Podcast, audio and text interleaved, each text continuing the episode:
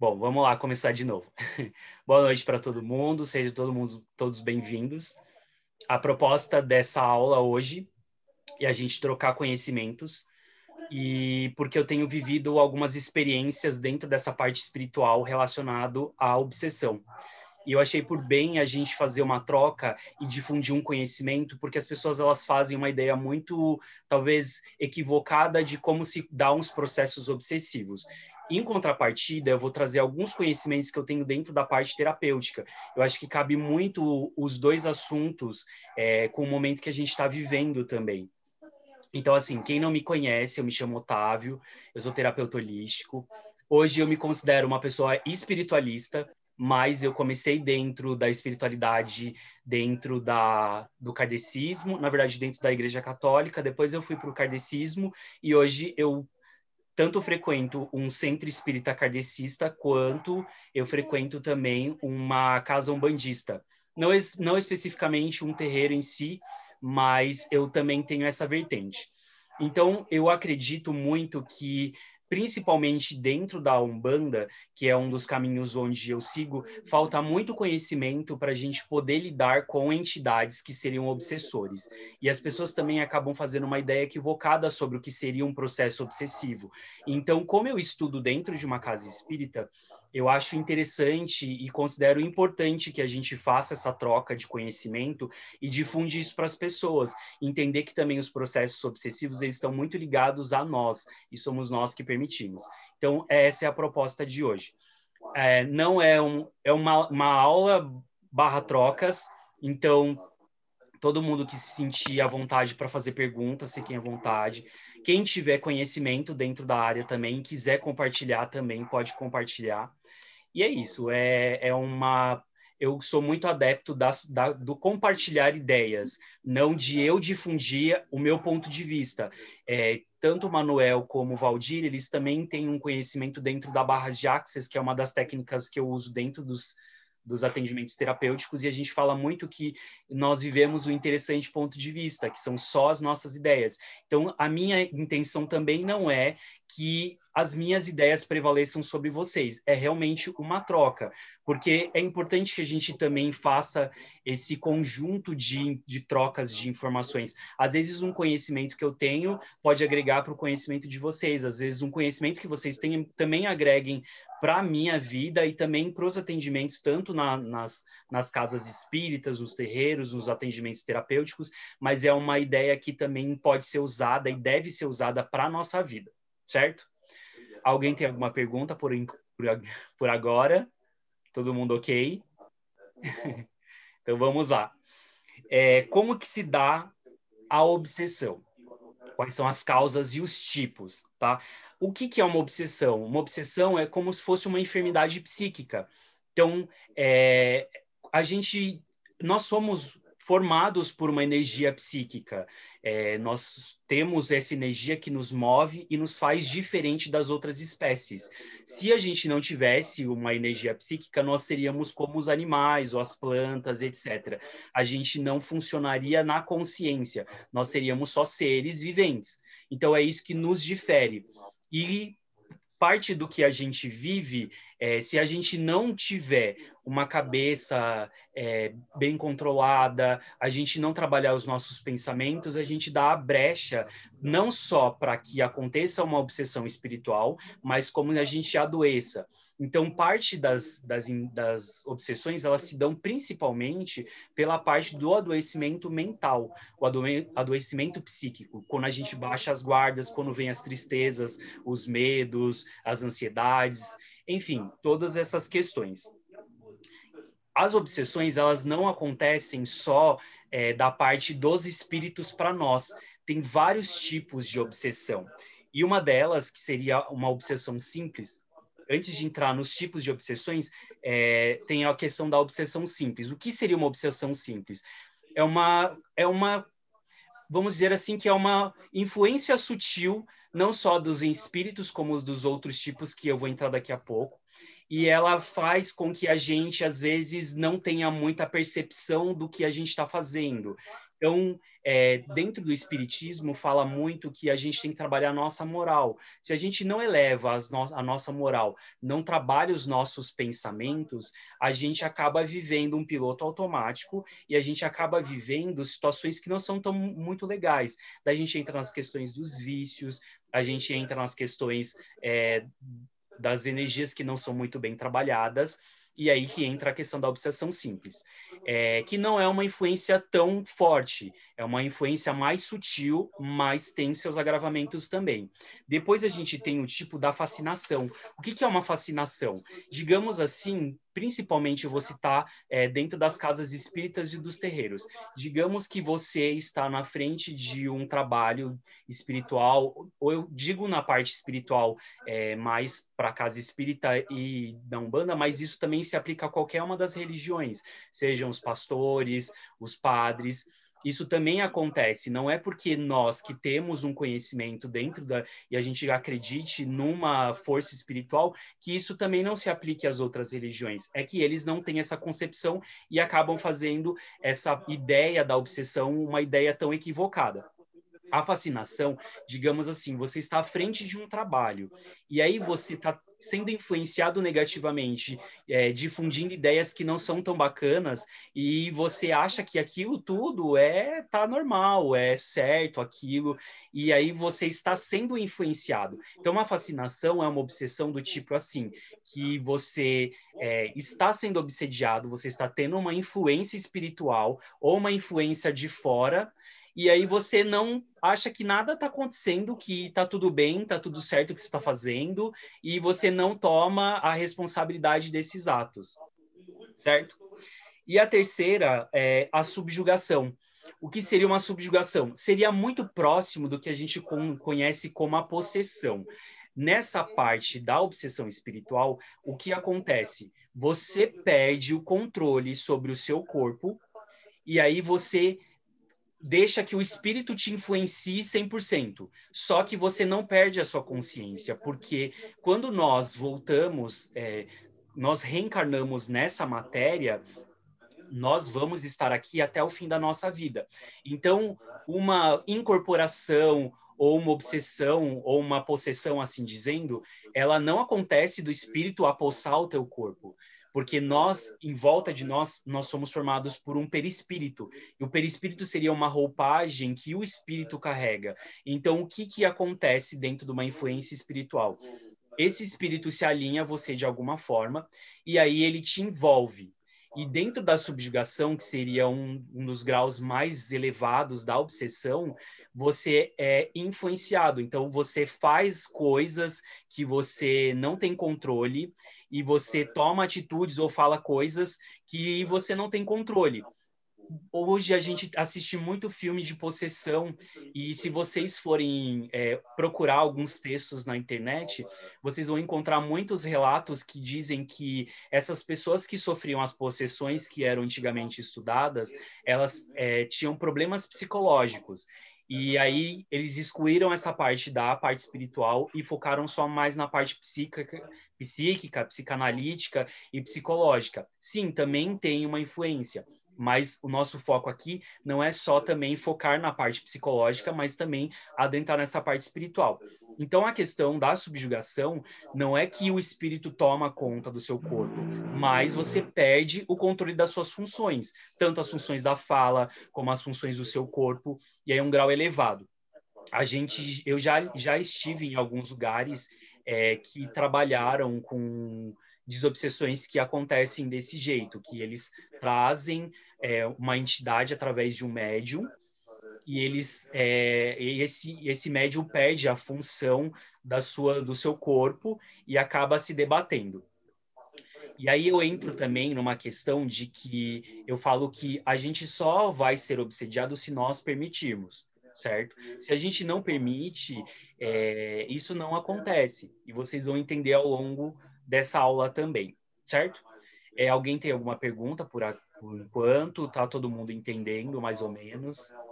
Os conteúdos claros. certo? Podemos continuar, então. É, sim, certo.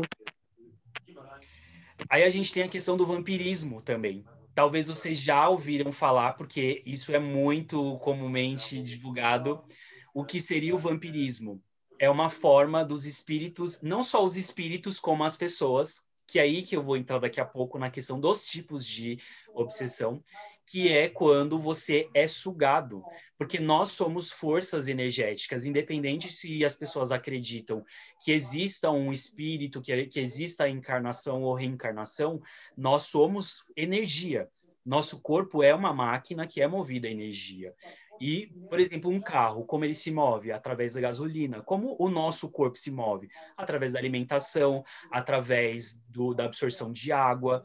E isso tudo vira uma energia e essa energia que nos move. Então, muitas vezes, isso é muito, muito mais comum do que as pessoas imaginam, de às vezes vocês estarem em lugares ou estarem próximas de pessoas e vocês sentirem que a sua energia baixou, que vocês ficaram muito cansados, que vocês começaram a bocejar e perderam essa energia, isso seria um processo de vampirismo que é uma força que é sugada de você, você é sugado. Isso também é um tipo de obsessão, certo? Daí a gente entra nos tipos de obsessão. A obsessão, ela não acontece só do plano espiritual para o plano físico. Ela acontece também de encarnado para encarnado. O que seria um encarnado? Nós, corpo físico, matéria. Eu, enquanto Otávio, posso obsediar a Aline, posso obsediar a Eliane, posso obsediar todos vocês. E de que forma isso acontece? Por mais engraçado que seja, isso é muito possível. E ele acontece através do medo, do ciúme, da inveja. Tudo isso é uma forma de obsessão. Eu, eu vejo assim uma forma muito forte de obsessão de encarnado para encarnado, que seria matéria para matéria. É, relacionamentos abusivos. Isso é nítido você é subjugado, você perde a sua força, porque a pessoa tá falando para você, você não pode fazer isso porque eu mando em você. Isso é um tipo de obsessão de matéria para matéria, certo? Daí a gente tem o de desencarnado para desencarnado, que seria de espírito para espírito. Isso acontece quando nós partimos, vamos supor que eu não tenha levado uma vida tão legal assim, e tão legal não existe, né? Não tenha levado uma vida legal. E aí eu vou com pendências para o plano espiritual. E aí, vamos, vamos supor que eu seja um traficante, e aí eu morri num tiroteio com outro traficante, e aí nós lá nos, nos, é, nos encontramos no plano espiritual, e a forma da, da entidade, das entidades espírito, também obsediarem os espíritos. E aí, às vezes, acontece desses espíritos uma força ser tão forte. Valdir, acho que eu vou pedir para você colocar no mudo que vai dar interferência no áudio. Obrigado. Desculpa. Imagina. E aí o que acontece? É, do, de uma entidade obsediar uma outra entidade, fazendo com que ela seja praticamente um escravo dela e também sugando energia, porque tem muitos, não sei se vocês conhecem, mas tem diversos livros espíritas e não só espíritas como de outras vertentes espiritualistas que falam de processos obsessivos de entidades para entidades bem profundos e assim, um estado é, primitivo do espírito seria um ovoide. E o que é um ovoide? Um ovo, é como se fosse um ovo. Então, tem muitas entidades que elas são tão obsediadas no plano espiritual que elas perdem a sua forma e estrutura. E elas viram ovos, que seriam os ovoides.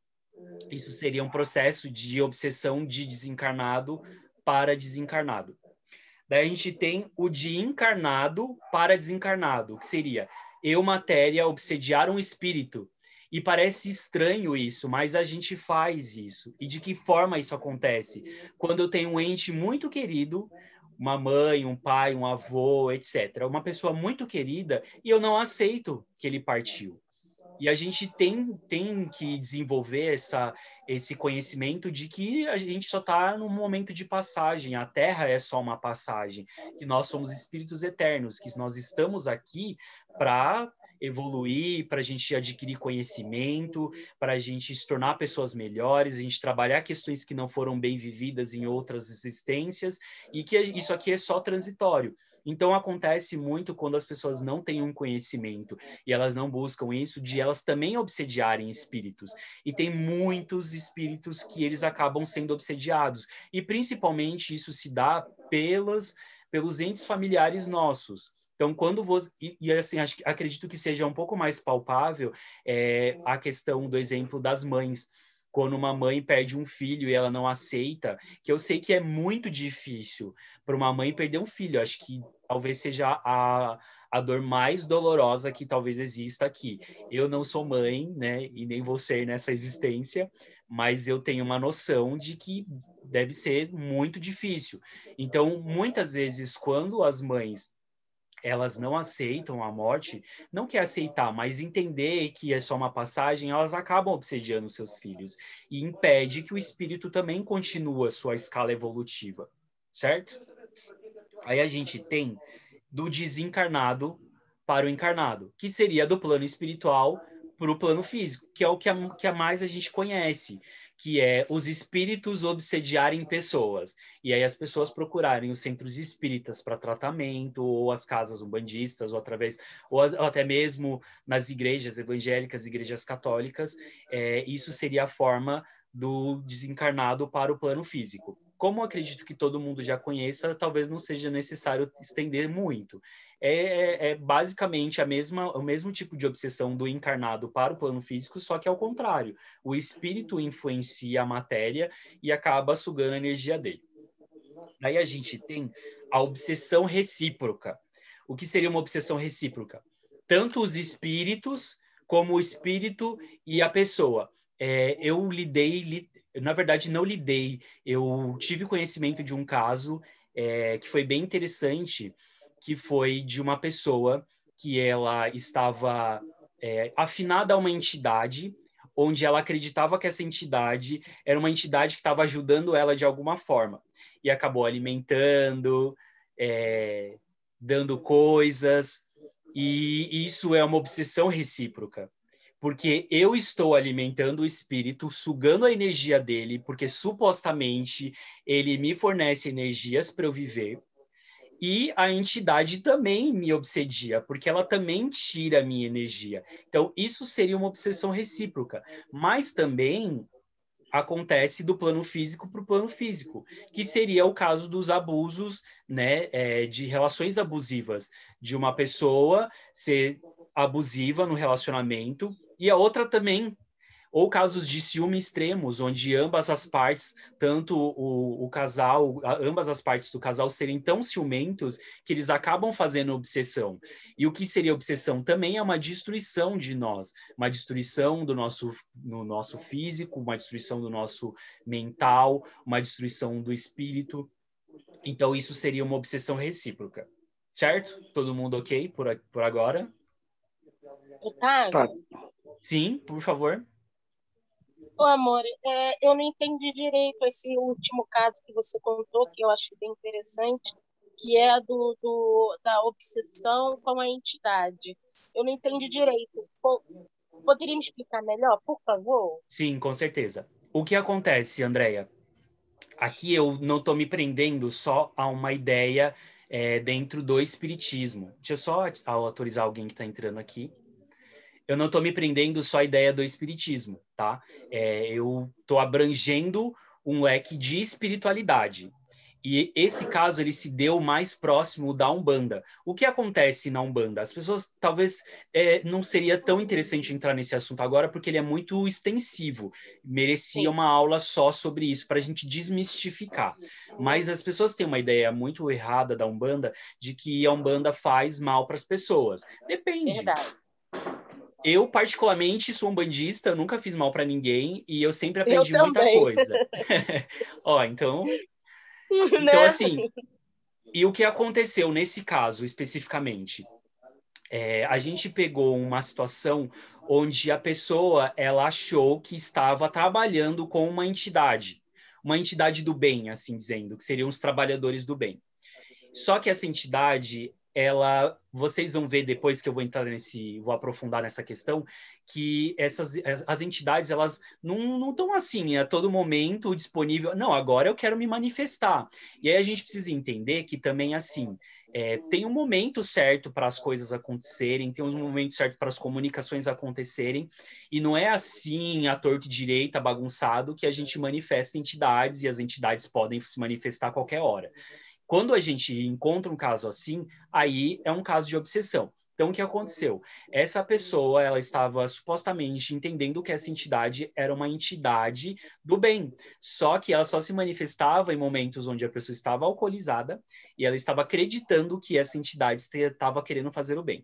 E aí ela alimentou de forma assim, com bebida, cigarro, é, energeticamente, alimentou essa entidade. Então, quando eu falo da obsessão recíproca, é quando eu falo assim, não, eu vou usar a energia de uma entidade. Ou talvez num caso assim muito chulo, dizendo assim, eu fazer uma magia para alguém, eu tô querendo ou não absorvendo uma energia espiritual, seja lá de quem for, de qual entidade for, e essa entidade ela também vai se alinhar a mim. Então, quando a gente fala de uma obsessão recíproca, é quando eu uso dos fluidos dessa entidade e a entidade também.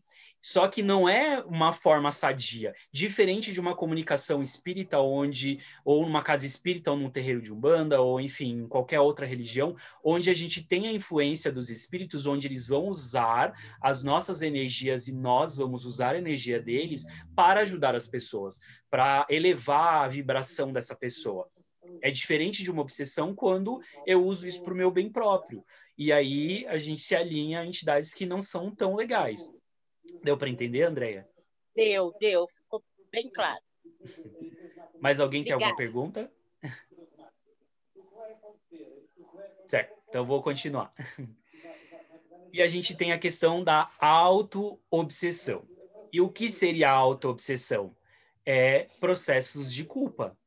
É, tem culpa, ansiedade, egoísmo, orgulho e medos descontrolados eu particularmente passei por um momento é, de culpa muito extrema por questões que eu vinha trabalhando e a gente às vezes acaba tomando atitudes que não são tão bacanas.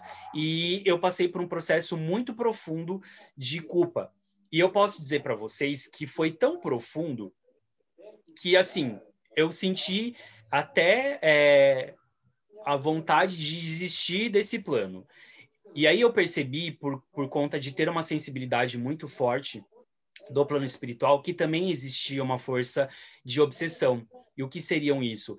Eu abri brechas porque eu estava num processo de auto-obsessão.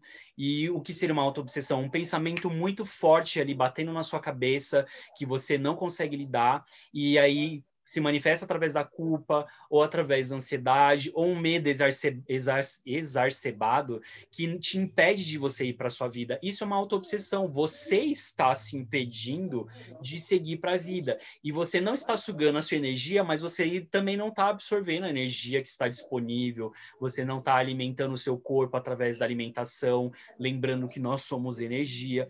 Então, isso é um processo de auto-obsessão, certo? Por que, que é importante a gente conhecer esses tipos de obsessão? Para que a gente não foque só na questão do espírito.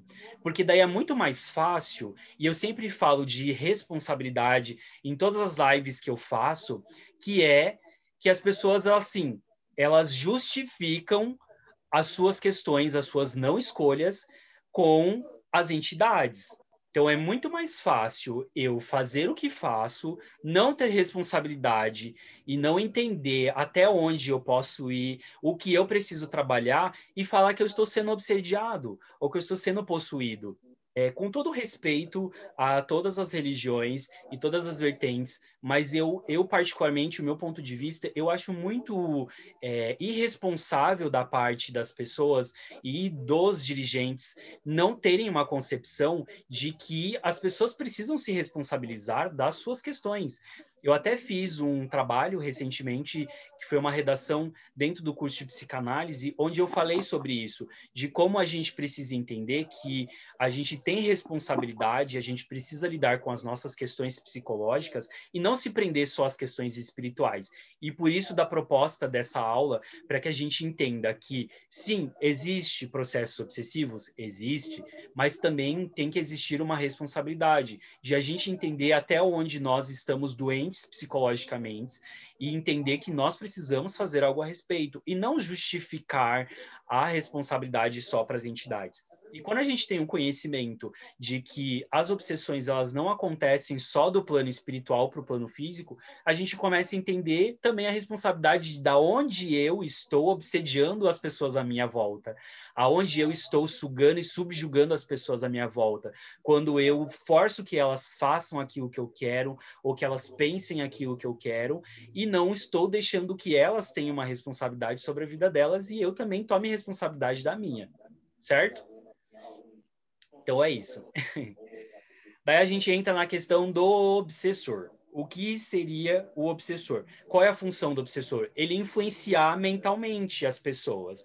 E aí, com o que eu acabei de falar, como eu influencio mentalmente?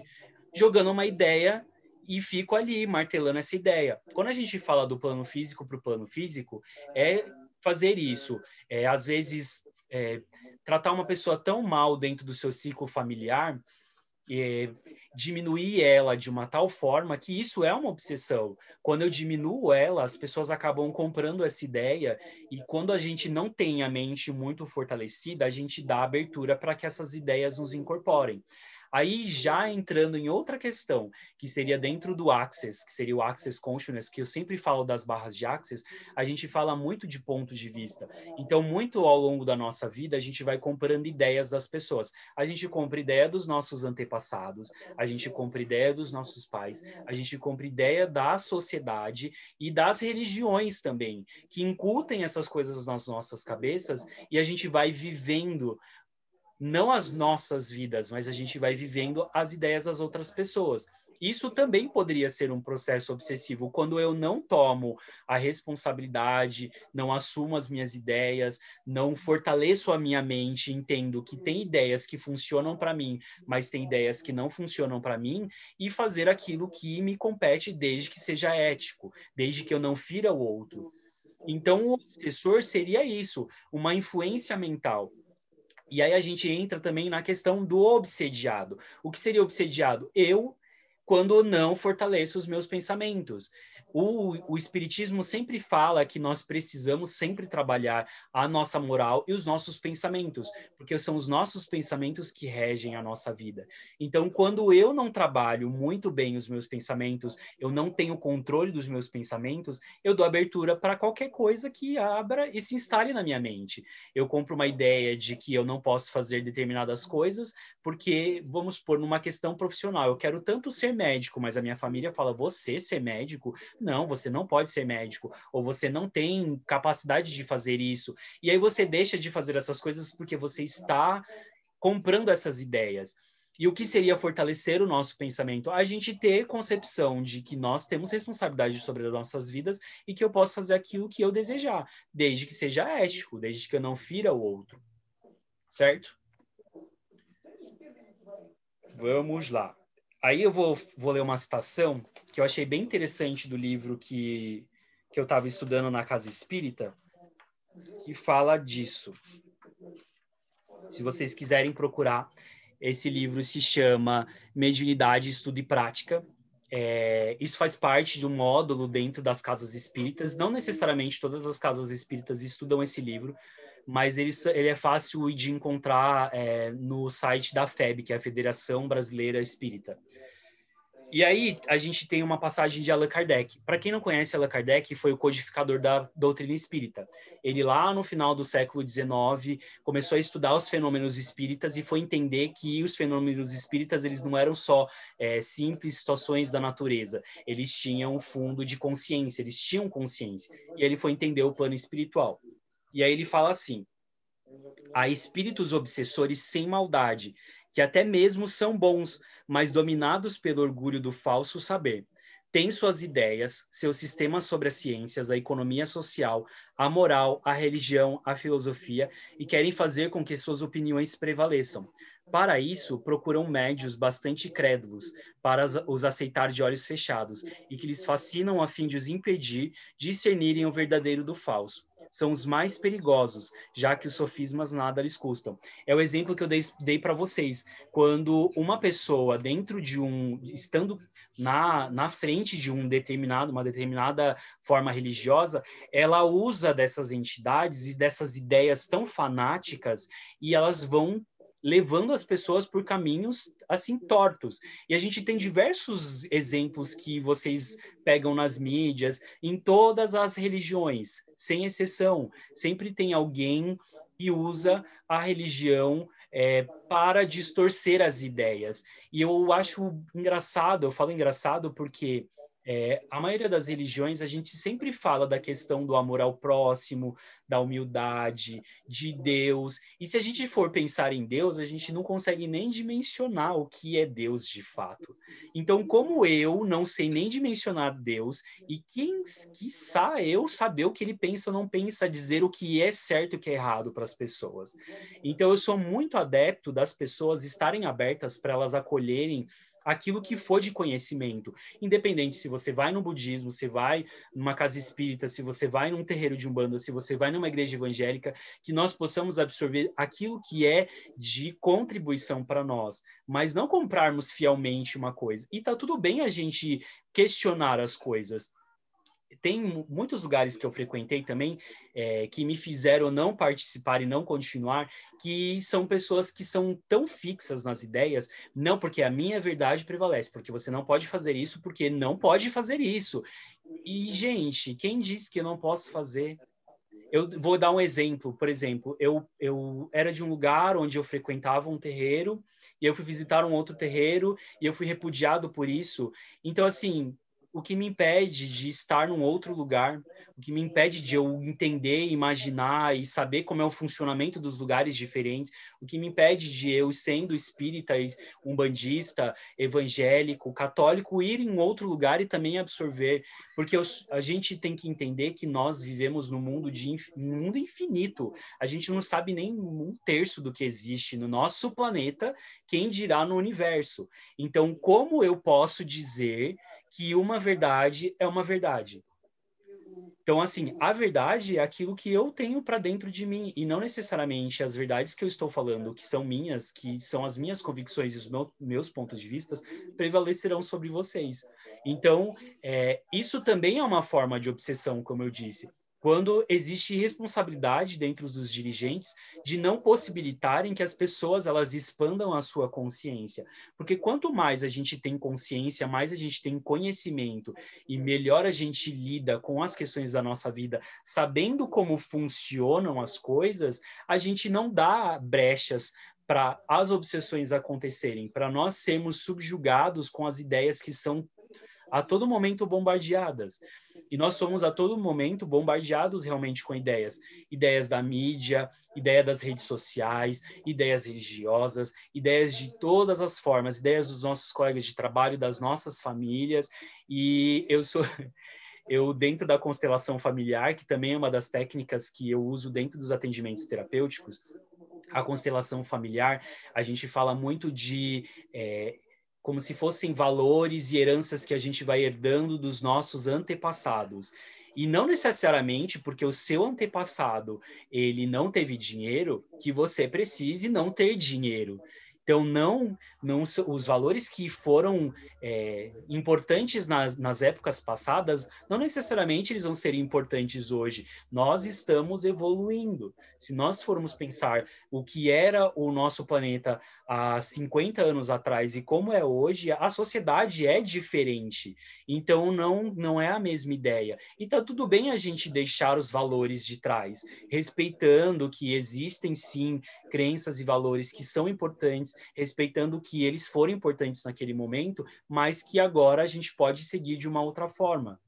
E é isso que eu contrasto, eu, eu contesto muito dentro das religiões, que é isso. São valores que lá atrás eles foram importantes porque era uma outra época e agora a gente está vivendo um outro momento e está tudo bem a gente reformular essas ideias e transformar para a realidade de hoje, porque senão a gente vai viver no passado a vida toda e aí a gente fica nos pensamentos arcaicos. Isso é tão palpável que vocês podem pegar em qualquer campo da nossa vida. Se vocês forem olhar é, o que, sei lá, política hoje, é, tem ideias que não fazem mais sentido, mas são pessoas tão conservadoras que elas impedem que as ideias sejam renovadas e por isso que muitas vezes a gente fica parado no tempo, o nosso país está parado, o nosso mundo está parado, a nossa vida está parada, porque a gente fecha os nossos campos e não abre para esse conhecimento, não abre para a gente expandir a nossa cabeça e adquirir mais conhecimento. Então, por favor, sejam seres conscientes. Como eu sempre chamo, quando eu criei, criei o canal é, do YouTube para eu difundir esses conhecimentos que eu fui adquirindo, é, eu reflito e eu chamo as pessoas que me assistem de pensadores. Então, que nós possamos ser pensadores e a gente exercitar esse músculo da consciência. Certo? Vamos lá, continuar. Aí, como se dá o processo obsessivo? O processo obsessivo se dá quando nós, não tendo a convicção de quem nós somos e não tendo controle sobre os nossos pensamentos, a gente deixa ao léu. É como se eu fosse. Não, me, não me vem um exemplo agora assim muito palpável, mas é como se eu deixasse eu fosse um balão que estou solto, eu não, tô, não tenho uma cordinha para me segurar. Então, qualquer lugar vai me levar e qualquer ideia vai me levar. E então, o que acontece nos processos obsessivos? Quando eu não tenho convicção de quem eu sou, quando eu não tenho convicção dos pensamentos e das ideias e dos conhecimentos que eu eu tenho como uma verdade para mim, qualquer verdade é verdade. Então, se uma pessoa falar para mim, se atire ali do penhasco, eu vou me atirar. E isso acontece de todos os lados. A gente, é, como eu falei, acontece dos nossos familiares irem colocando ideias na nossa cabeça e a gente vai funcionando no automático. Acontece do plano espiritual quando eu abro brechas para que isso aconteça para que eles me influenciem e, e tomem a, a, frente da minha vida. Então, o processo obsessivo, a gente precisa entender que quem tem responsabilidade, primeiramente, somos nós. Porque se nós recebemos esse corpo, esse invólucro físico, invólucro material, e nosso espírito habita, como eu disse, não existe possessão do espírito tomar meu corpo e sair fazendo as coisas. Eu tenho responsabilidade sobre isso. Então, se o processo obsessivo se deu, é porque eu tenho responsabilidade, porque eu não trabalhei muito bem as minhas questões e eu dei brechas para que isso acontecesse. E aí, de que forma a gente pode é, se livrar dessas questões, né? A gente pode fortalecer o nosso espírito. A primeira das coisas é a prece. Quando a gente tem uma faz uma prece, a gente tem essa união com o plano espiritual, seja de que forma for, é, a gente fortalece o nosso espírito. E quando eu falo da prece, não é só uma prece assim simples, ah, eu vou ali falo meias palavras, não, mas essa conexão com o plano espiritual. Isso é uma ideia também muito difundida é, há muito tempo, isso é uma herança que nós recebemos das religiões, de que é, Deus é supremo, ele é o, o cara que, enfim, está acima de nós todos. Tá, ok. Mas o que me impede de ser amigo dele? O que me impede de fazer a minha prece sendo uma conversa? E aí a gente tem essa coisa da, ah, eu vou, vou rezar, eu pego uma oração pronta e tá tudo bem a gente usar uma oração pronta também, nada contra, mas o que a gente pode fazer demais? Um diálogo. Conversar com Deus como se fosse realmente uma pessoa próxima a nós. E trazer essa vulnerabilidade, entender que ele não nos julga, quem nos julga somos nós mesmos e a nossa sociedade, as pessoas que estão à nossa volta. Então, esse é primeiro, o primeiro dos recursos de como a gente pode é, controlar esses processos obsessivos. O segundo seria o autoconhecimento.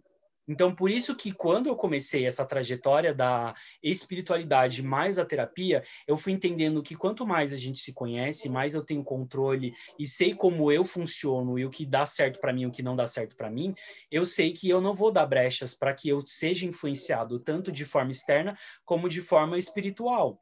Então, o que, que seria um processo de autoconhecimento? Nós procurarmos a todo momento a gente se analisar, entender, principalmente não se julgar, porque a gente precisa entender que nós ainda somos tão infantis no, na evolução que nós começamos a ter noção das coisas agora e tá tudo bem eu ter 30 anos e estar no meu processo evolutivo, tá tudo bem é, a outra pessoa ter 50, 60, 70 anos e ainda estar despertando. Nunca é tarde.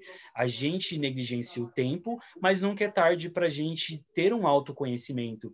Eu, quando eu fui fazer a classe de barras, isso é legal porque o Valdir estava nessa, nessa classe, inclusive. Eu tive o prazer de conhecer uma senhora de uns 60 e poucos anos, onde ela estava num término de relacionamento e o marido dela tinha 70 anos. Com 70 anos, ele se deu conta daquilo que ele não queria mais para a vida dele. Ele não queria mais ter um relacionamento. Ele percebeu que ele estava sendo subjugado dentro do relacionamento e ele decidiu romper. Então, nunca é tarde para a gente se autoconhecer, nunca é tarde para a gente ter aquele start e falar: poxa, eu vivi 70 anos da minha vida fazendo isso, eu vivi 70 anos da minha vida pensando e tendo essa ideia, mas agora, com 71, eu percebi que não funciona mais para mim, então eu vou mudar. Então, o autoconhecimento é uma busca constante. E eu sempre falo muito de negligência. A gente negligencia muito tempo. A gente pensa, ah, eu tô sofrendo. Tá, você tá sofrendo, mas o que você pode fazer a respeito disso? Você vai deixar que o sofrimento te tome ou você vai fazer algo a respeito? E aí que eu também questiono muito dos processos obsessivos, porque às vezes os processos obsessivos são tão fortes e tão intensos que acabam afetando os nossos os nossos neurônios, a gente acaba afetando a nossa psique, a gente acaba afetando o nosso corpo físico, e a gente não pode só se prender a um, um, uma espiritualidade ou buscar ajuda só num centro espírita, num, num terreiro, numa igreja evangélica, numa igreja católica, mas a gente precisa buscar ajuda também, ajuda psicológica, ajuda médica, porque quando o processo obsessivo é tão intenso, a pessoa perde a faculdade, e aí se dão também outros processos que seriam de depressão, de síndrome do pânico e etc, etc, neuroses, isso tudo afeta. Então, é, temos, temos que ter a convicção de que nós estamos num plano físico. Nós somos matéria e nós somos, além de matéria, energia e espírito. Então, que as duas coisas andem junto. Que nós, através do conhecimento, consigamos perceber que tem caminhos que não estão funcionando para nós e o que nós possamos fazer de diferente. E o autoconhecimento andar junto com com a responsabilidade, a gente entender que as nossas escolhas fazem a nossa realidade. Então, se eu não estou escolhendo uma coisa tão bacana, eu estou criando aquilo para minha vida. E aí, do começo que eu comecei a live, se eu não tenho responsabilidade de quem eu sou e das escolhas que eu estou fazendo, e, e eu, eu faço o quê? Eu, eu jogo para o outro, eu jogo para minha mãe, eu jogo para o meu irmão, eu jogo para o meu chefe do trabalho, para o colega de trabalho, eu jogo para a entidade, porque a entidade me obsediou. E aí eu tomei essas atitudes porque a entidade me obsediou. Não, que nós tenhamos auto, que através do autoconhecimento a gente comece a trazer essa responsabilidade e através desse autoconhecimento a gente também busque ajuda, certo? Outra ferramenta. Alguém tem alguma pergunta? Não? Então vamos lá. Otávio.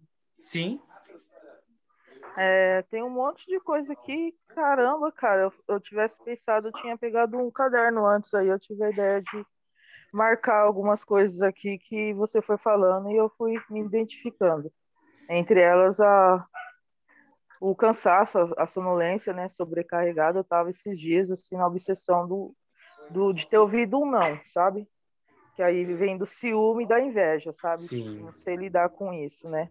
E aí ontem eu tive uma ADP com a, com a acabei descarregando isso, né? Essa energia que eu estava carregada. E às vezes eu me sinto ignorante, né? Não me sinto parte ao todo, assim, que é o negócio do vampirismo, né? Que eu fico, me apego às dores, eu fico me martirizando, como se eu gostasse desse movimento, sabe? Tipo, é, de ficar me chicoteando. Aí e tem aí você... a, a, essa coisa do quem eu sou, né? Tipo, quem eu sou, né, mano? Que às vezes eu pego e parece que é duas personalidades, né?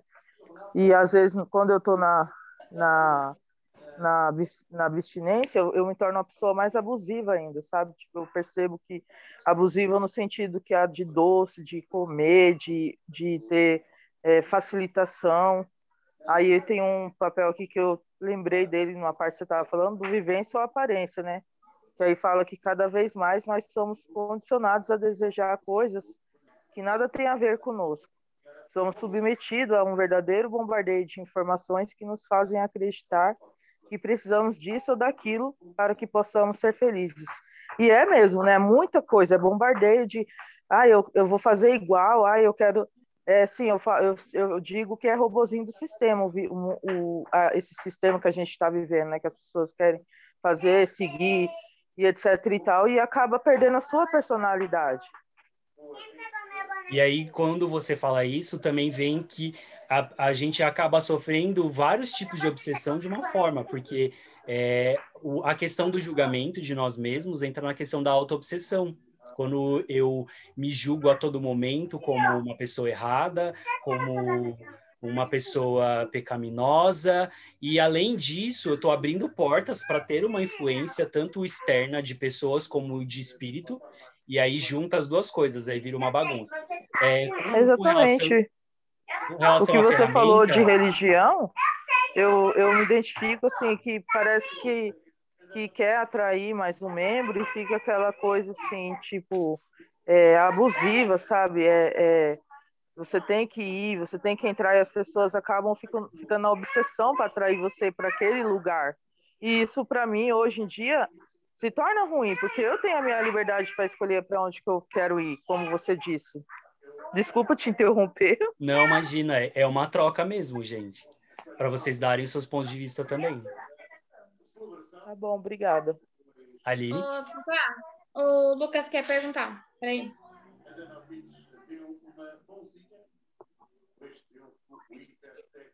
Ô, Tata, na hora que você falou sobre antepassados, sobre as coisas que a gente já viveu e o que a gente está vivendo hoje, tem a parte do fato que o que a gente viveu, a gente vai viver de novo. A gente pode mudar, mas é um fato, não é? Então, eu necessariamente não acredito que o que a gente viveu, a gente vai viver de novo. É, até tem, tem assim, é, uma coisa que eu fui desmistificar dentro do, do estudo, dentro da casa espírita, que foi assim: não é porque numa outra vida eu assassinei você, Lucas, que nessa vida você vai me assassinar. Entendeu? É, eu, a gente vai, pode trabalhar de outras formas, pode é, acontecer de uma outra forma, mas gente, eu falo muito de forma e estrutura. A gente tem muito formado, estruturado que aquilo é aquilo, mas não necessariamente. E uma das consciências que eu tive também foi que, é, dentro do meu processo de autoconhecimento, foi que por eu ter essa parte da espiritualidade e o conhecimento, eu ficava assim, ah, eu estou vivendo isso porque eu vivi aquilo na minha vida passada. E aí você condiciona você viver a sua vida no passado. Porque daí você tá a todo momento assim, não, eu não posso ser feliz, porque na outra vida eu matei várias pessoas. Ah, você matou outra vida nas outras vidas. Mas agora você é Lucas. Lá atrás você foi João, é, José, Roberto, enfim, nessa vida você é Lucas, e tudo bem, você matou outras pessoas, mas você recebeu a possibilidade nessa vida de fazer diferente. Então, isso é uma das outras consciências que eu sempre trago para as pessoas, de que a gente sim tem conhecimento de outras vidas, a gente sabe que a gente talvez fez coisas que foram bem interessantes lá no passado, mas que nós estamos numa outra vida. E se a gente escolheu estar aqui, a gente escolheu viver de novo e fazer diferente. Então, quando eu foco muito no passado, isso para tudo, não só para vidas passadas, mas como para o meu passado enquanto pessoa nessa vida, de você, sei lá, ter feito coisas erradas nessa vida ou escolhas erradas nessa vida, e você continuar vivendo no passado, você impede que você viva o futuro. Então, você impede a sua evolução, você impede de criar mais para sua vida, você impede de criar conhecimento, de criar dinheiro, de criar, sei lá, uma, uma nova família, de criar novas possibilidades para você. Então, eu, eu, eu não, não, não, não, Quando eu falo disso de quebrar os antepassados, é justamente isso. Quebrar ideias que dos nossos antepassados elas eram muito fortes, né? Que tinha muita questão da subjugação, assim, do homem para a mulher, né? Isso é uma coisa muito forte que a gente está lidando atualmente, dos homens, é, não, porque a mulher precisa ser submissa ao homem, tá? Quem disse isso? Ninguém é submisso a ninguém. Isso é uma escravidão, é um processo de escravidão. Então, assim, cada um é dono de si. E mesmo que a gente é, subjugue uma pessoa, você pode subjugar ela superficialmente, porque dentro dela você não consegue mandar. E dentro dela acontece o aprisionamento. Quando você se permite é, ser subjugado por alguém, você também está se aprisionando. E aí eu digo isso para os passados também: passado físico e passado espiritual. Deu para entender? Eu falo mais pelo fato que quando você joga abusos, por exemplo, existe a parte do, do IFA, né? Que ele, na verdade, ele não, desvia o que vai acontecer, mas em si o que você já viveu. Então, tipo, se você vai fazer umas perguntas para ele, vai aparecer o que você já viveu no passado e vai viver no presente de novo, entendeu? É isso que eu digo. Então, que é uma então, coisa que realmente acaba acaba influenciando junto, né? Isso foi uma das, das consciências que eu tive também, porque assim, é, nada é determinado, né? Por mais que esteja programado, e isso também é uma das ideias que não talvez não sejam tão bem entendidas dentro do, do espiritismo, porque o espiritismo fala que quando a gente volta, a gente faz uma programação do que a gente vai viver, o que a gente vai fazer nessa vida, mas não necessariamente que vai ser daquele, daquela forma. E aí você até perguntou, mas pode acontecer diferente, pode a gente escolher diferente. Justamente, você pode ter aqui nas, nessa vida uma programação de, sei lá, é, ser professor, dar aula para as pessoas, mas no meio do caminho você identificou uma outra habilidade que também vai contribuir para as pessoas, mas você não vai ser professor. E tá tudo bem, você querendo ou não seguir o curso da sua programação é, de reencarnação, só que você fez de uma forma diferente. Então eu vejo que é, os jogos ou até mesmo as, as, as orientações dos espíritos com relação a isso das nossas vidas, do que a gente foi, do que a gente vai fazer ou vai ser, não necessariamente é isso, porque a gente tem poder de escolha a todo momento. Então eu posso escolher diferente e posso mudar o curso da minha reencarnação. Certo? Certo. Mais alguém tem perguntas? Bom, vou continuar então com os recursos. Então, eu falei que os recursos para a gente se, se proteger de uma obsessão seria a prece e o autoconhecimento. Daí a gente já entra na, mais na parte é, é, religiosa, assim dizendo. As casas espíritas falam do passe e da água magnetizada mas aí eu vou abranger para outras religiões, que seria, sei lá, é, numa igreja evangélica, numa igreja católica, que eu tenho um, um, breve conhecimento, que é participar de cultos ou de grupos de oração. Isso é uma forma de passe também. E o que, que é o passe? Nada mais é. Como eu falei, nós somos energia. Então, a nossa troca energética, eu uso a minha energia para magnetizar uma pessoa. Então, eu, enquanto trabalhador dentro de uma casa espírita, eu, enquanto orador dentro de, um, de uma igreja evangélica, uma igreja católica, eu, através dos meus fluidos equilibrados, eu transfiro isso para uma pessoa que está sofrendo um processo de obsessão. Isso faz o quê? Com que ela eleve a sua vibração, para que ela consiga ficar um pouco mais equilibrada e através do equilíbrio ela mesma se livra da obsessão. Então assim, é, existe a parte também da orientação dos espíritos, que seria o quarto recurso, que dentro de uma casa espírita, é, o que acontece? Quando você entra lá para fazer um tratamento espiritual, os espíritos que estão obsediando, eles são convidados a irem para um, um, outro recinto no plano espiritual e eles são orientados orientados de que eles é, estão fazendo isso, estão influenciando nós nessa vida. Aí muitos deles estão fazendo os processos de obsessão por raiva, por vingança, é, ou até mesmo por inveja, ciúme, não querer ver nós bem. E, e eles são orientados de que é, isso não nos faz bem e nem faz bem para eles, que eles podem escolher diferente, eles podem evoluir, continuar a caminhada deles e fazer diferente e conseguir tudo aquilo que eles acham que estão roubando de nós, de uma forma fraterna. Aí dentro da Umbanda tem algumas questões que eu ainda não entendo, é, que é como se funciona essa orientação. É, eu já participei de alguns lugares onde trabalham processos de obsessão de uma forma mais agressiva, assim, de é, afundar o espírito. Eu não consigo entender isso, porque nós precisamos entender que também os nossos irmãos, eu sempre chamo as entidades que são os, os obsessores de irmãozinhos, porque eles são os nossos irmãos. E a gente precisa ter uma benevolência e uma caridade para entender que eles estão doentes E enquanto doentes, eles precisam ser tratados. Então, por isso a gente ter essa humildade, esse reconhecimento e esse amor por eles e tratar eles também dessa forma, entender que assim como nós nos adoecemos, eles também adoecem.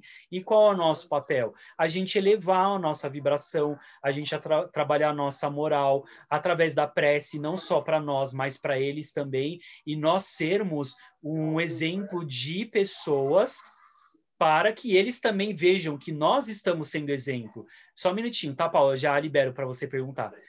E, e assim, o que acontece? Quando nós somos o exemplo, a gente mostra para eles. Então, se for um espírito que foi, sei lá, a gente teve um, uma vivência e eu abusei dele, e aí ele não conseguiu continuar seu processo de reencarnação e ficou lá me esperando para se vingar. E aí ele veio e começa um processo de obsessão comigo através da vingança. Então, quando eu me mudo, eu trabalho a minha moral, eu vi um exemplo, eu estou mostrando para ele que eu escolhi diferente, que ele também pode escolher diferente. E eu sempre. Ah, sim. Tudo bem, Paulo. Ela tá falando que só estava batendo palma. então eu, eu me modifico e dessa forma é, eu trago consciência para eles, para mostrar para eles que eles podem escolher diferente, eles podem fazer diferente, e entender que nós estamos é, num caminho de evolução.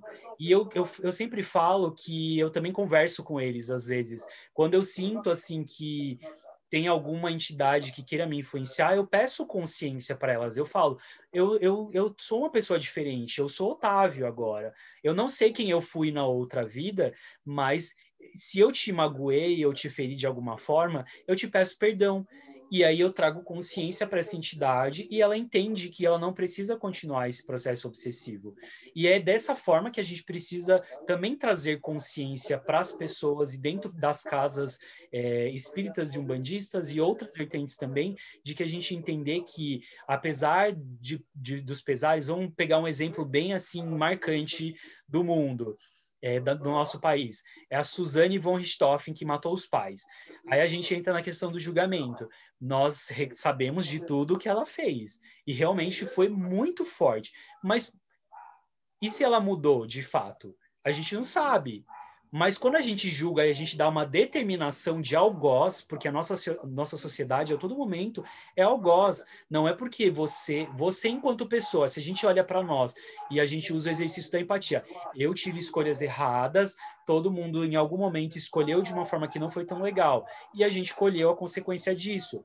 E ela também colheu. Então, se em algum momento ela se, se arrepender, por que ela não pode ter a chance se nós todos tivemos a chance de uma nova vida? Então é isso que eu falo da questão de a gente ser caridoso com as entidades e com as pessoas à nossa volta, de entender que elas erraram, que elas não escolheram muito legal, mas que elas podem mudar e elas podem escolher diferente. E a gente não entrar na zona do julgamento, certo? Eu vou dar algumas ferramentas para vocês que são bem interessantes para que a gente consiga viu? diferenciar. Pode perguntar, Valdir. Viu, viu Otávio?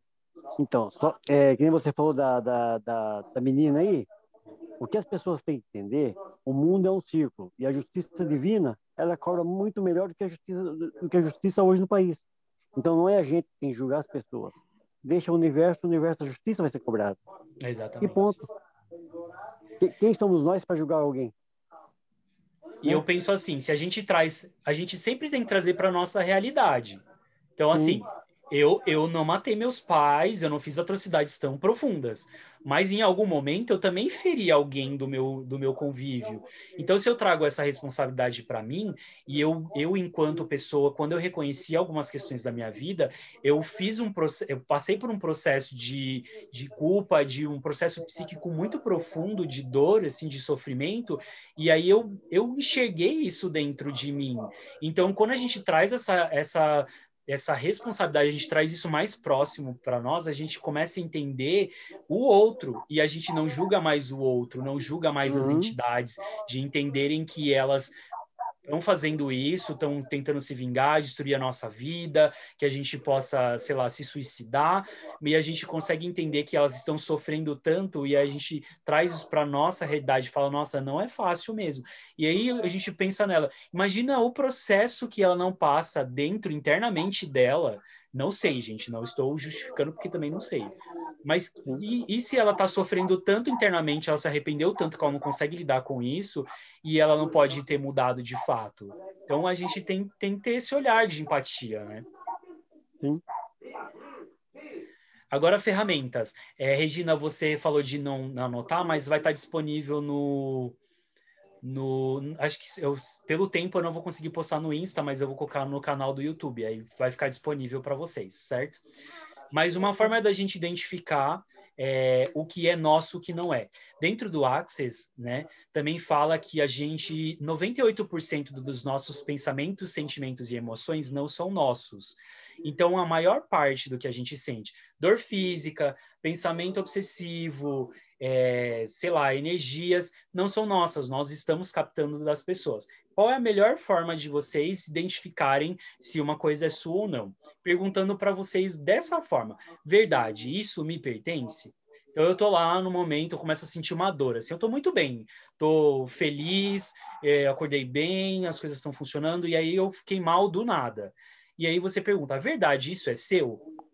De sei lá, de qualquer forma, alguma forma, o seu corpo vai responder para você se aquilo te pertence ou não.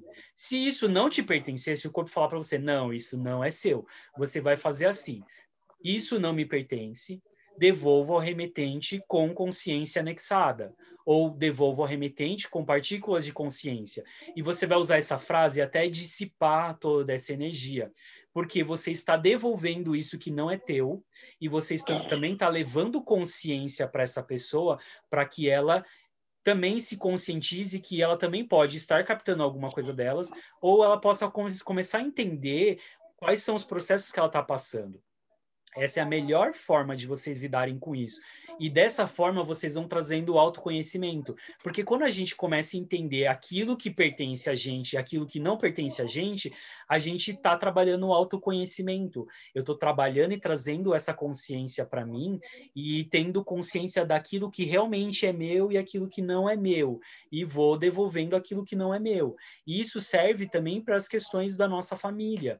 É, em processos terapêuticos, você vai entendendo que muito das coisas que você vai vivendo são fruto de, de valores que foram passados para você que não foram tão legais e que você não precisa continuar levando eles, porque como eu disse, aquilo que funcionou para o teu pai, para tua mãe, para o teu avô, para tua avó, para o teu bisavô, para o teu bisavó, da sua tia, do seu primo, não necessariamente funciona para você.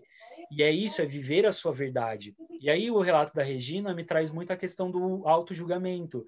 É, a gente entender que a gente está num processo de evolução, independente de seja evolução espiritual ou evolução física, evolução enquanto pessoas. E, como eu falei, não importa o tempo, a idade que você tenha, todo momento é momento de aprender. Tem pessoas que aprendem com 30, tem pessoas que com 60 começam a aprender coisas diferentes. Todo momento é tempo de aprender. E que nós possamos ser gentis e benevolentes e caridosos com a nossa evolução também, para que a gente entenda que eu estou num caminho e tá tudo bem eu errar. Que a gente saia do julgamento de, nossa, eu errei, meu Deus, eu estou me sentindo culpado. Lembre-se que, o, que a culpa é uma auto-obsessão. E quando você se auto-obsedia, você não consegue ir para frente, você não consegue tomar decisões mais assertivas para sua vida e você não consegue é, continuar a sua vida e criando mais para sua vida. Então, quando vier também uma situação que você está trabalhando as suas questões, porque eu tive muitos momentos de assim, já aprendi, já reaprendi, já errei, já caí, e aí eu continuei errando, e aí eu me julgava muito e me culpava muito. Mas eu fui entendendo que eu precisava ser gentil comigo, entender que, imagine, você está 30 anos da sua vida fazendo padrões, e aí você tomou um start. Falei, tá, entendi que 30 anos da minha vida eu tô fazendo uma coisa que não funciona, não tá certo, não, não tá legal, não, não, não tá me trazendo contribuição. E aí você começa a tentar mudar. São um ano que seja um mês, um dia, um 30, então são dois pesos.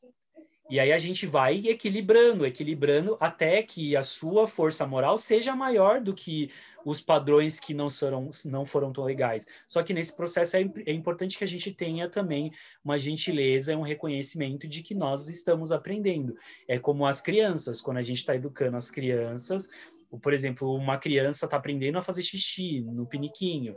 A gente sabe que em momento, às vezes, ela não vai estar tá com uma fralda, que ela vai fazer xixi, cocô na, na roupa.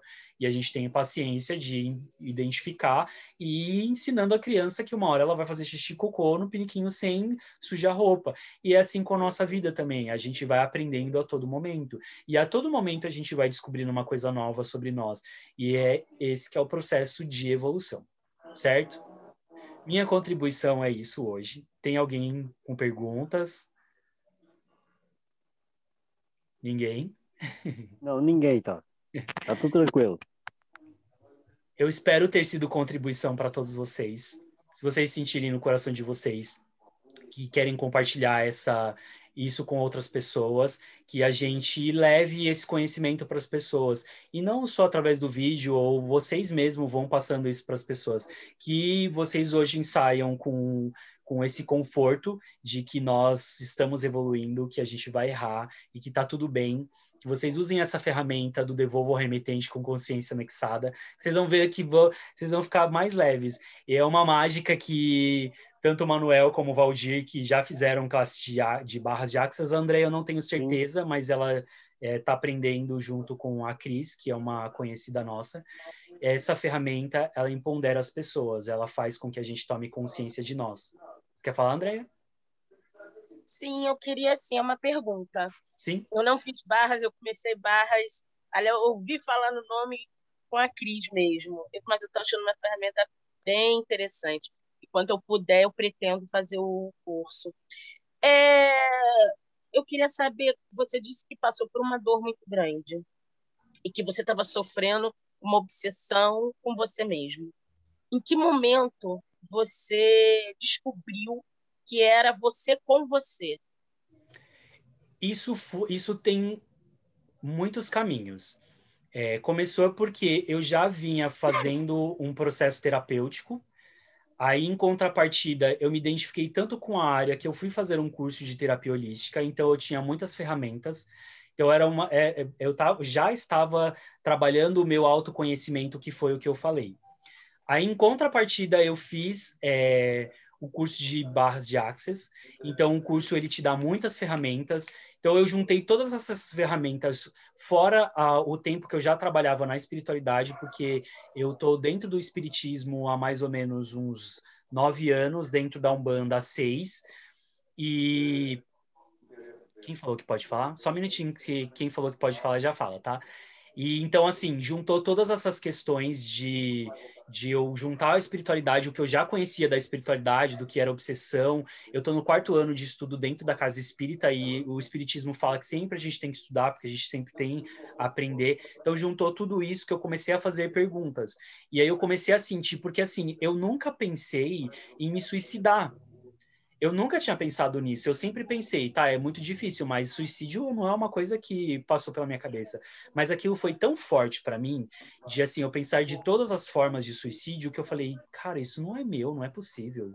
E aí juntou a dor que eu estava passando com, com esses conhecimentos, eu consegui perceber então é o que eu falei, o autoconhecimento é a melhor forma da gente saber, porque quando a gente começa a se conhecer, a gente sabe aquilo que pertence a nós e aquilo que não pertence a nós, aí você sabe se é uma influência espiritual ou não. Perfeito. É, você falou uma coisa, eu acho que todo dirigente de casa, independente da religião, deveria falar, porque nós, seres humanos, estamos em constante evolução e nós temos uma mania absurda de sempre julgar a culpa para alguém. E muitas das vezes a gente é, faz da religião a nossa desculpa para poder cometer atos é, é, até ilícitos, né? Como, enfim, a gente tem os obsessores, tem tudo isso, mas é muito nosso também. Então, é, é exatamente aquilo tudo que você falou, eu achei incrível, porque as pessoas não falam assim, olha, a culpa é sua, não é do espírito. Pode até ter, claro, temos milhões de casos, mas a culpa é sua. Nós estamos vivendo um Covid, onde a gente tem uma, uma, um, uma diária de 4, 4 mil mortes. A culpa não é do governo, não é do espírito, a culpa é nossa. A culpa é nossa, porque a gente sabe que tem que fazer, a gente não faz. Então Exato. é mais fácil eu julgar. Vou dar um exemplo. É muito, muito mais fácil eu julgar o Otávio do que eu assumir a minha culpa. Né? É muito mais fácil. Então a gente tem que parar de. de... Eu falo isso não só para todo mundo, como eu também tenho que inserir essas palavras, como a Cris falou para mim. Para de se julgar, entendeu? Porque é, é muito fácil, é, é, é, muito legal a gente dar desculpa. Não, é, é ai, eu estou sendo sitiada, meu Deus, o que, que eu vou. Aí o pobre do Deus tem a culpa. E não é isso. Então, acho que todo espírito dependente da religião tinha que falar, e, e como você mesmo acabou de dizer, vai buscar conhecimento, vai estudar, vai estudar, porque né, você pode fazer curso de barra, você pode fazer curso holístico, pode fazer o que for no mundo, mas se você não parar para pensar nas barbaridades que você faz, nada vai mudar. O livre-arbítrio é nosso. Nós temos, nós que vamos lá e matamos, nós que vamos lá e o mal do outro, nós, não espírito, né? É isso. Desculpa. Imagina. É muito importante isso. É por isso que eu sempre falo, Andréia, da responsabilidade. Porque eu vejo isso muito nítido, assim, é, em todas as vertentes.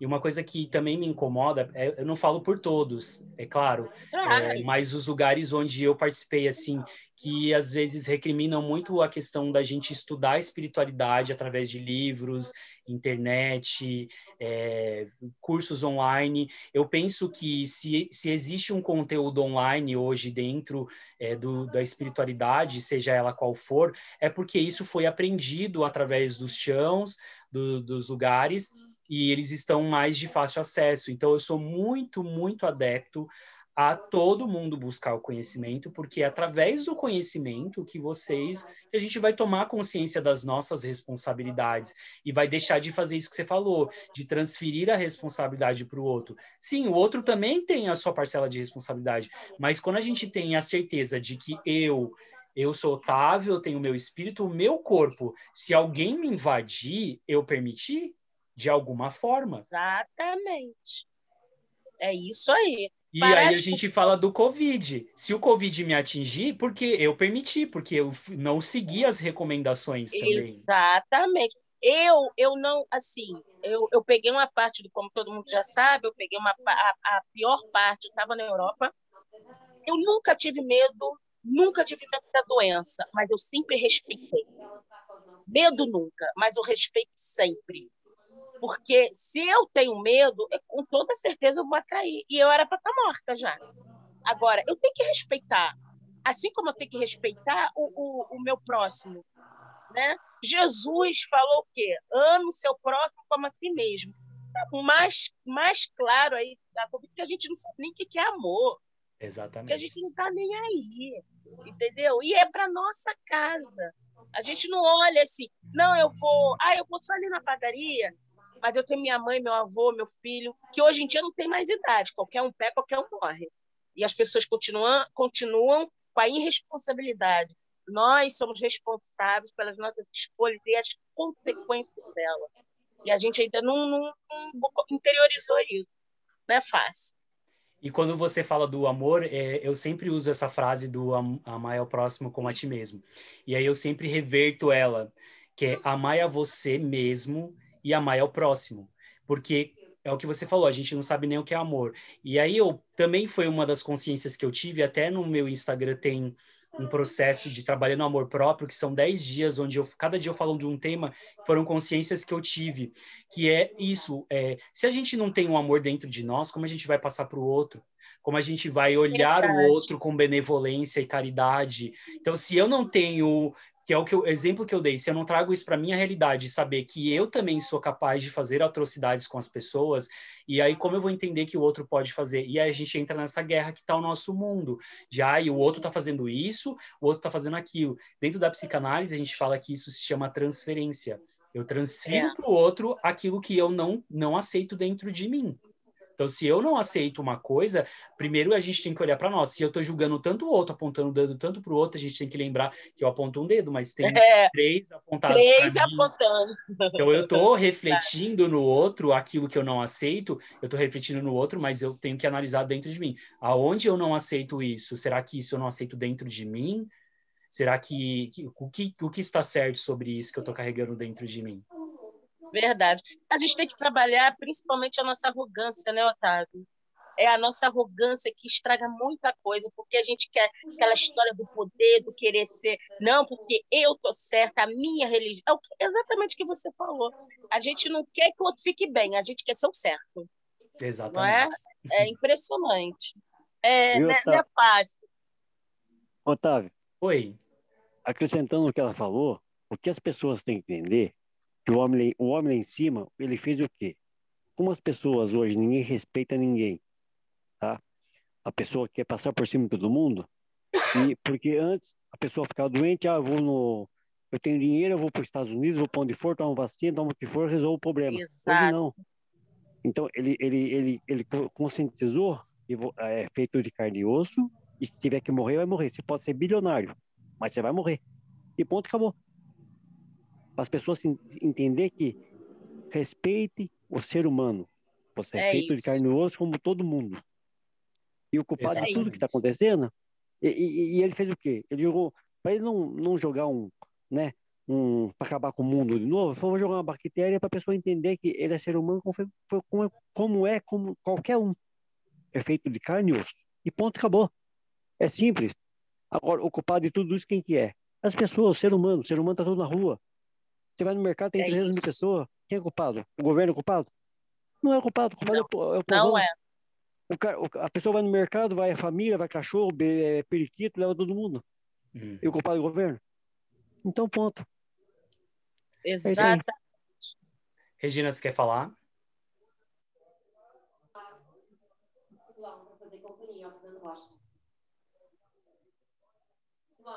Regina, está aí?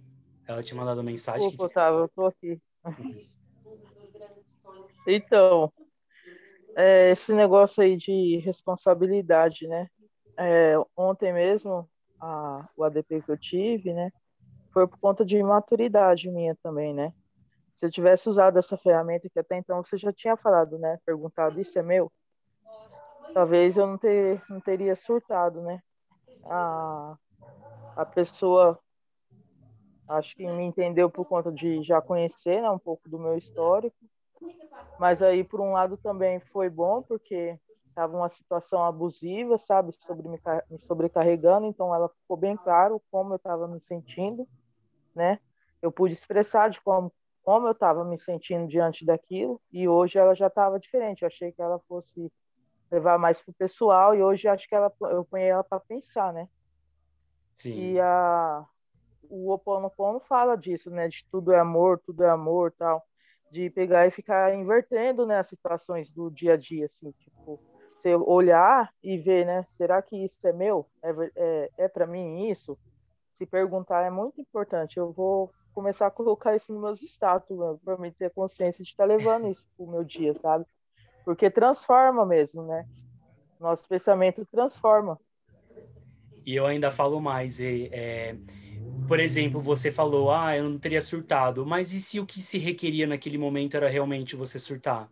Porque talvez se você não tivesse surtado, é, essa consciência não tinha sido.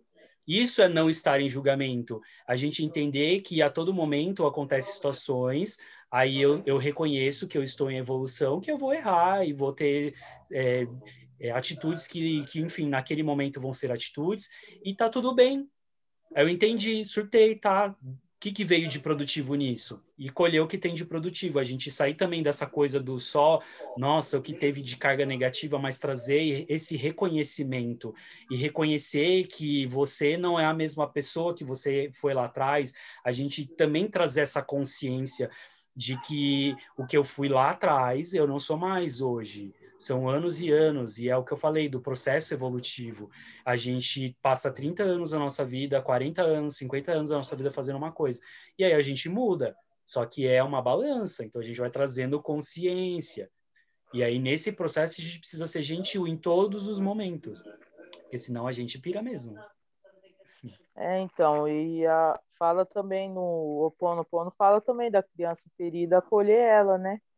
É, é, perdoar, eu, eu me amo, eu me perdoo, também tá repetindo essas palavras, né? Porque tem essa coisa de você ficar nesse passado, né?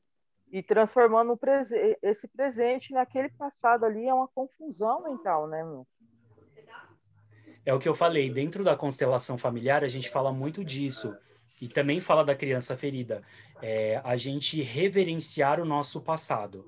O que é reverenciar? Quando a gente, a gente reage e a gente não aceita aquilo que a gente viveu, a gente está vivendo aquilo de novo. Então, por exemplo, é, sei lá, eu fiz uma coisa tão pesada no passado, e aí eu fico, ai, não, não quero viver, não, não vivi isso. Isso é uma negação, você está negando aquilo. Só que isso faz parte de você. Isso fez parte, não faz mais parte. Então, entenda e, e, e saiba que isso fez parte do, do seu passado, mas que agora é diferente. Então, reverenciar é isso, reverenciar o, o, que você teve de conhecimento dos seus antepassados, reverenciar é, o que você viveu e entender que quando você dá um lugar para isso, você abre espaço para outras coisas mas você não fica trazendo ele toda hora à tona e, e, vivendo tudo aquilo a todo momento, porque quando você reage, você não aceita uma situação, ela está a todo momento funcionando. Isso é o inconsciente a todo momento tra é, trabalhando. E a psicanálise, qual é a forma de trabalho da psicanálise? É, a gente às vezes vive traumas e a gente vai vivendo situações que a gente nem sabe por que viveu. E vai tendo padrões assim de vivência e você não sabe por que que você tem. Isso está tudo no teu inconsciente trazendo isso tudo à tona. Então, a forma da psicanálise é o quê? Fazer você soltar e trazendo isso, e quando você traz a sua consciência, aquilo que estava no teu inconsciente, você elimina o problema, assim dizendo, e aí você começa a se ponderar. E aí o Access também fala, é reagir, quanto mais eu não eu reajo e renego aquilo que eu vivi, mais eu estou trazendo isso para minha consciência. Mas é isso, Obrigado, gente. Otávio. Nas outras vezes, hoje mesmo, eu só agradeço só por estar participando aqui, porque o universo conspirou, né? Quando eu vi lá falando de abusivo, falei, ah, eu me interessei. Muito obrigado. Gratidão a todo mundo que assistiu. É muito Boa legal. Noite e obrigado. Hein? É muito Gostei legal muito. ouvir esses depoimentos que às vezes eu crio as coisas, mas eu sei que o universo está me usando como ferramenta. Quem quiser, quem tiver mais questões, quiser me chamar também nas redes sociais, pode me chamar. Estou à disposição. Gratidão, gente, por todo mundo que participou e até a próxima. Obrigado. Boa noite, obrigado. Hein? Obrigado e boa noite. Obrigada. Obrigada, boa noite.